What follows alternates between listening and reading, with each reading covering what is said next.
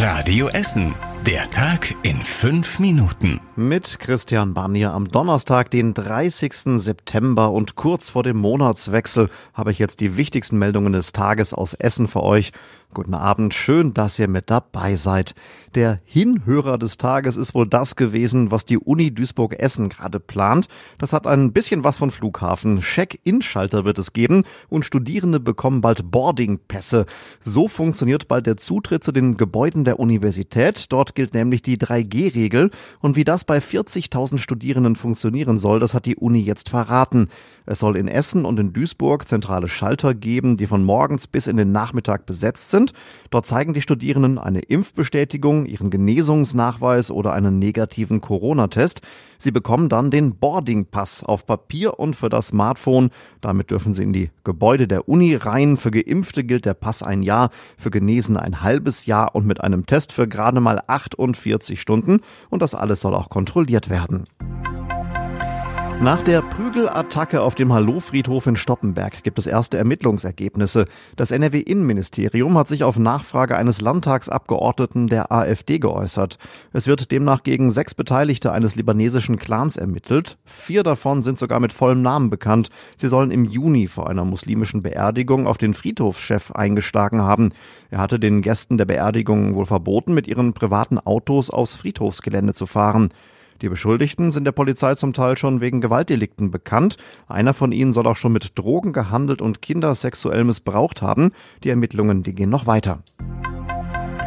Gute Nachrichten gab es heute vom Essener Arbeitsmarkt. Bei uns in der Stadt sind etwas weniger Menschen arbeitslos. Aktuell haben rund 31.600 Essener keinen Job. Das sind gut 900 weniger als vor einem Monat.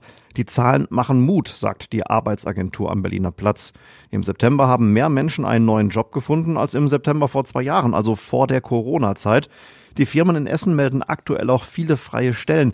Die Arbeitsagentur macht sich aber noch weiter Sorgen, dass an vielen Stellen die passenden Fachkräfte ganz einfach fehlen. In Steele hat heute der Elektroladen Saturn das letzte Mal aufgemacht. Er ist 20 Jahre lang in Steele gewesen. Es lief zuletzt aber wohl nicht mehr besonders gut.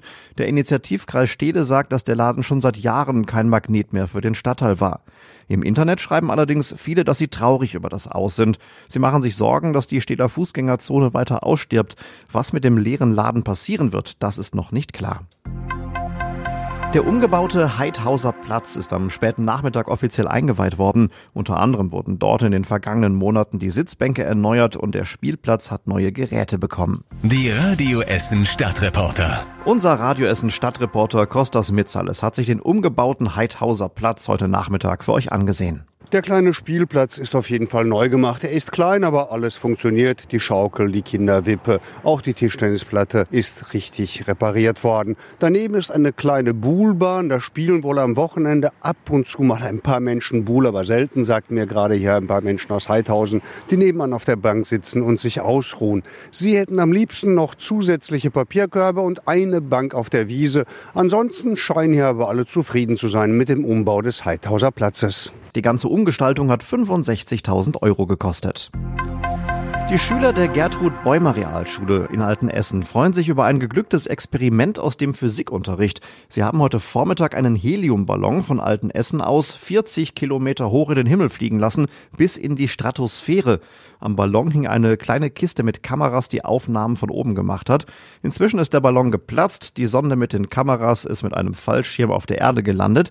Sie wird jetzt mit Hilfe eines GPS-Signals gesucht. Der Landepunkt ist höchstwahrscheinlich in Hessen, irgendwo zwischen Kassel, Gießen und Marburg. Die Bahnhöfe in Kettwig und Werden bekommen neue abschließbare Fahrradboxen. In Kettwig sind das 32, in Werden immerhin 24. Die ersten Boxen sollen noch in diesem Jahr aufgestellt werden. Und das war überregional wichtig. Das Leben in Deutschland ist deutlich teurer geworden. Zum ersten Mal seit 28 Jahren hat die Inflationsrate die 4%-Marke überschritten. Vielen Haushalten droht jetzt wegen hoher Energiepreise ein teurer Winter. Und zum Schluss der Blick aufs Wetter. Die Nacht wird mit Tiefstwerten um 10 Grad ziemlich frisch. Morgen starten wir dann trocken in den Tag und die Sonne kann durch die Wolken scheinen. Erst zum Abend hin regnet es. Dazu ist es windig morgen wieder bei maximal 18 Grad. Und soweit die wichtigsten Meldungen des Tages aus Essen. Danke fürs Zuhören und einen schönen Abend. Das war der Tag in fünf Minuten. Diesen und alle weiteren Radio Essen Podcasts findet ihr auf radioessen.de und überall da, wo es Podcasts gibt.